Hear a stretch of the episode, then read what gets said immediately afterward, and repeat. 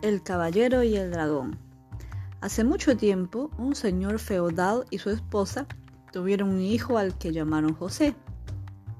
A José le disgustaba todo tipo de trabajo y le encantaba gaseanear en las praderas fuera del pueblo. Nunca ayudaba a sus padres en las tareas, siempre encontraba una excusa para no hacer nada. Un domingo, José fingió estar enfermo para no tener que trabajar y pasar todo el día jugando. Mientras trepaba a un árbol, José vio una extraña serpiente en una rama. La serpiente tenía escamas rojas y pequeños dientes. José tomó la serpiente, pero ésta intentó morderlo. Esta serpiente puede ser peligrosa, pensó José. Debería llevarla a casa y meterla en una jaula para que no ocasione problemas. Pero la serpiente era demasiado resbalosa y José decidió arrojarla a un pozo cercano. Estoy seguro de que no podrá lastimar a nadie allá abajo, pensó. Pasaron los años y la serpiente creció dentro del pozo. Le salieron escamas, cuernos y patas con garras tan grandes como cuchillos. Sus dientes afilados también crecieron y crecieron. Pronto dejó de ser una serpiente y se convirtió en un dragón. Un día salió del pozo. Comenzó a atrapar insectos y pájaros. Luego empezó a comer conejos, después venados y finalmente visitó los campos para robar ovejas. Una noche enroscó su largo cuerpo alrededor de una colina detrás del pueblo y se quedó dormido. A la mañana siguiente, cuando los pobladores vieron al dragón, quedaron aterrados y se dirigieron a la casa de su señor. Él debe salvarnos del dragón, dijeron. Cuando el dragón despertó, se deslizó hacia la casa del Señor.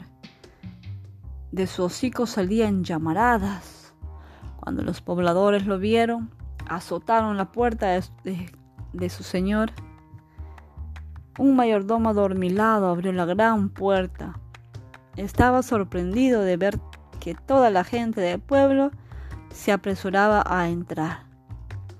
Entonces la señora del feudo tuvo una brillante idea les pidió a los pobladores que fueran a la lechería y pusieron y pusieran toda la leche dentro de un recipiente hondo. Cuando el dragón vio la leche, se la bebió toda y buscó más. Cuando la leche se acabó, rugió y regresó a la colina a dormir.